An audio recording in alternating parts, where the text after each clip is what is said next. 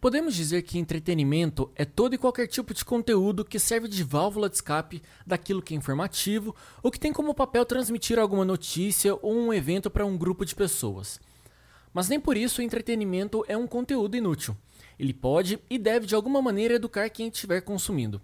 Funciona assim com filmes, séries, livros, podcasts e por que não os reality shows. É aí que eu jogo a pergunta para você. Dá para dizer que programas como Big Brother Brasil, que começou nessa semana a sua 21ª temporada, serve como referência de entretenimento educativo?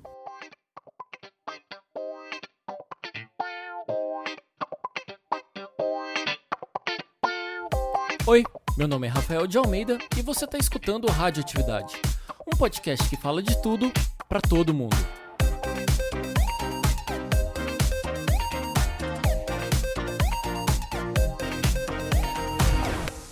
Episódio de hoje: uma reflexão sobre o Big Brother Brasil. Lá no seu início, em 2002, o Big Brother era visto como o fim da privacidade, a exibição da vulgaridade real na televisão brasileira, mostrando pessoas sendo pessoas, mas de um jeito bem fútil. De lá para cá muita coisa mudou. A nossa sociedade evoluiu e hoje temos como um dos pilares do entretenimento e a comunicação as redes sociais que evidenciam os erros e acertos de pessoas comuns, mas que joga para todo o país situações e questões que de alguma maneira se tornam pauta nos grupos de WhatsApp, rodinha de amigos e por aí vai. Polêmicas como machismo, racismo, homofobia, tratados por pessoas que praticamente já se esqueceram que estão sendo filmados e exibidos em horário nobre. Dá para dizer que hoje os realities funcionam como uma ferramenta de educação em massa? Eu fiz essa pergunta para um cara que entende de televisão e que está nela praticamente todos os dias, o Fernando Oliveira, o Fefito, jornalista com passagens pela TV Brasil, Jovem Pan e que hoje está na TV Gazeta, além de manter uma coluna no UOL sobre o assunto. Eu acho que o BBB é um grande reflexo da sociedade, assim, cada vez mais nos últimos tempos. A gente via que a amostragem de pessoas era muito pouco diversa no começo de tudo, assim, no começo dos programas, mas nas últimas edições a gente tem visto uma gama de participantes cada vez mais variada. E acho que isso é importante para a gente refletir. É, é na diferença que a gente encontra reflexões importantes para serem feitas. Falar de machismo, falar de racismo, de homofobia, de LGBTfobia é muito importante, é sempre muito importante. E é sempre muito importante porque quando se discute, se discute a partir de pessoas diferentes e de modos diferentes. Então, tem sempre uma dinâmica diferente, um entendimento diferente desses assuntos. Eu acho que o BBB funciona assim, como uma ferramenta de educação, mas ele não é uma ferramenta de educação na medida em que algumas pessoas que estão lá dentro podem dar o andamento da discussão e podem fazer da discussão uma discussão bem nociva, como aconteceu no BBB 19, que muita gente passou pano para falas racistas. Mas no geral, acho muito positivo trazer para a sociedade é, a discussão de temas como esses, que são, não são temas pensados no roteiro de uma novela, são temas que começam a ser desenvolvidos e você não sabe para onde vão. Você sempre espera uma novidade a partir do, da vida real dessas pessoas. Então, acho que sim, a ferramenta de educação.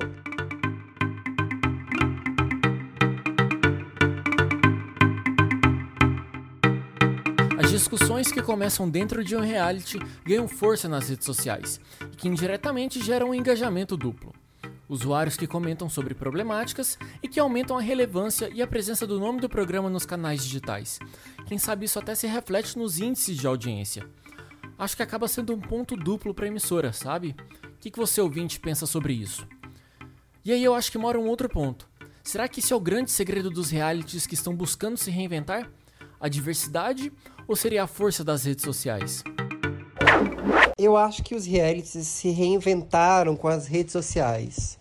Tem muita gente com tempo livre, tem muito adolescente engajado em rede social, é, muito adulto também, mas muito adolescente. E aí, os reality shows acabaram reinventando sua popularidade. Ao mesmo tempo, eles acabaram virando refém desse tipo de pessoa que se dedica tanto ao gênero. Eu acho preocupante no que diz respeito à votação. Ao mesmo tempo, a reinvenção do BBB é notória, né? Colocar famosos já atraiu a atenção e a curiosidade de muita gente. Eu acho que esse é um formato que não que é um caminho sem volta. É, e ao mesmo tempo, se a gente for para pensar, não é exatamente uma reinvenção.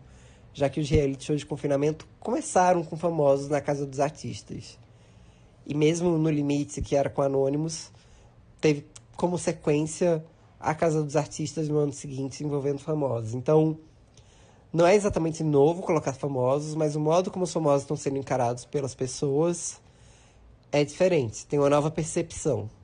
Então, acho que os fã-clubes também entenderam isso. Eles movem muito engajamento.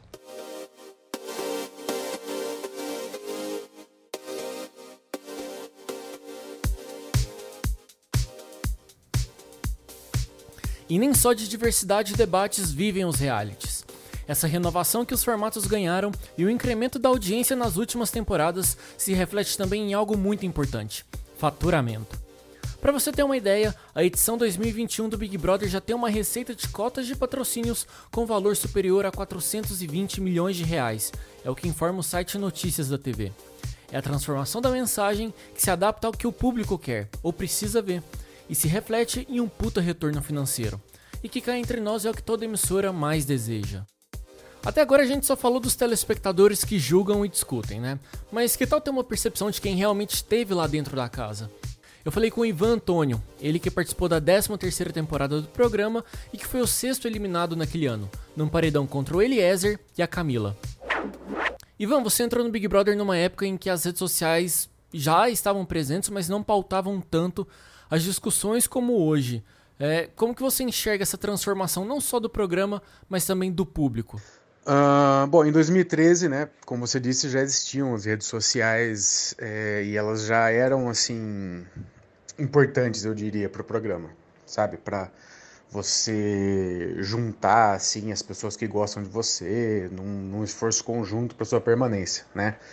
Só que eu acho que em 2013 ainda tinha aquela situação de que as pessoas pelo menos esperavam o programa começar, uma semana, duas que fossem, para começar a se apegar a participantes e simpatizar com mais com esse, com aquele. Hoje a gente vê que desde a divulgação já se formam fãs clubes, né? As pessoas escolhem torcida, o que eu acho uma bobagem em qualquer é, época de, de reality show, em qualquer momento do reality show, mas logo no começo acho que é ainda mais é, estúpido, né?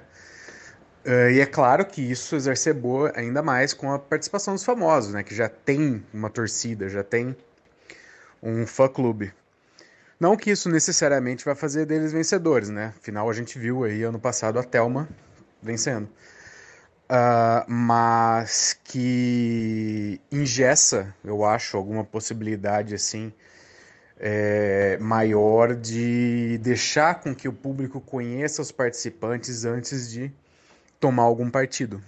Né? Eu acho que essa é a maior diferença que eu vejo da minha época para agora. Quando, quando você olha o formato hoje do programa, você acha que ele de alguma maneira consegue tratar temas e situações delicadas da sociedade de uma maneira saudável?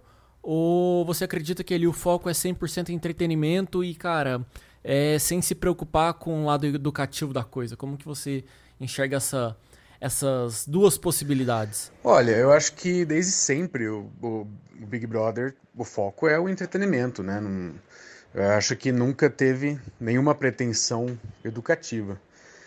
Se tivesse, a gente não teria presenciado aquele pavoroso relacionamento abusivo em, no Big Brother 17, a gente não teria é, tido que aguentar aquela pavorosa, é, preconceituosa do 19.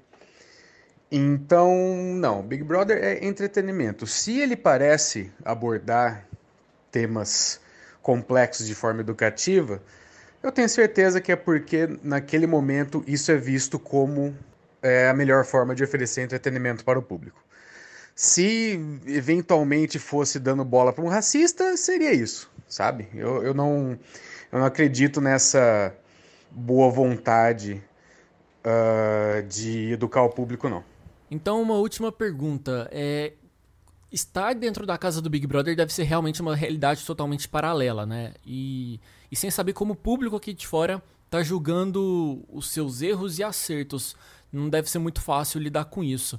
Como que foi para você esse choque de, de, de realidade depois da sua saída e as diferentes perspectivas que as pessoas tinham sobre suas atitudes. É, como que você lidou com isso? Olha, Rafael, num, num, primeiro momento, assim que você sai do programa, né? Eu, é claro, posso falar apenas da minha própria experiência. É um choque inicial, né? Você uh, tem, você vê o programa por dentro, você tem a sua narrativa, né? Você é o personagem principal da sua participação no programa. Isso é inevitável. Qualquer pessoa é o personagem principal da sua vida, da sua história. Claro, quando você sai, você vê que não foi bem assim, né? Na, no caso de, de todas as pessoas que não foram é, vencedoras ou não tiveram destaque narrativo na edição, você vê, bom, não foi bem assim. Uh, eu não fiquei exatamente surpreso com isso, porque eu me conheço, eu sei que uma, eu sou uma pessoa mais quieta, mas na minha, não sou uma pessoa causadora, então eu nunca realmente achei que eu fosse ter algum tipo de destaque, né? Meus motivos para participar do BBB foram, foram outros. Uh, mas eu fiquei surpreso sim com os motivos que as pessoas arranjam para gostar ou desgostar de você. Né? Para os dois lados é uma, uma, uma surpresa. Tem pessoas que eh, falam que te admiram, gostam de você e, e elencando é, elogios assim que você nunca imaginou, né? E ao, ao, contrário também, pessoas que te odeiam, te detestam e não dá para entender por quê, sabe? Uh, então isso, é, esse, esse choque, para mim, foi assim momentâneo, né? durou aí aquele momento da saída tal, mas logo eu eu percebi que não adiantava eu me fechar por conta disso, né? E eu adotei uma estratégia de nas redes sociais começar a abordar o pessoal que não gostava de mim, qualquer motivo que fosse, de maneira leve, né? Isso funcionou muito bem. Eu acabei conhecendo bastante gente interessante, acabei até fazendo amigos. Muitas pessoas que hoje me seguem no Twitter, elas falam, não gostava de você no programa, mas aqui eu gosto de você, né? Então eu acho que como não tive assim um grande destaque, então eu também não, eu não saí odiado de forma geral, eu não saí como vilão nem nada. Eu tive essa abertura para conseguir mudar a concepção de algumas pessoas sobre mim. Né? Então, para mim, foi um choque bem momentâneo, não foi nada que, que tenha durado muito tempo. Eu sei, é claro, né, de casos, conheço participantes que penaram, né? Foi difícil por um motivo ou outro, eh, cada um tem a sua própria história, né? Então, para certas pessoas foi realmente bem difícil lidar com rejeição. Ah, em alguns casos, até com sucesso mesmo, né? Mas para mim foi algo relativamente tranquilo, ainda bem. Se liga.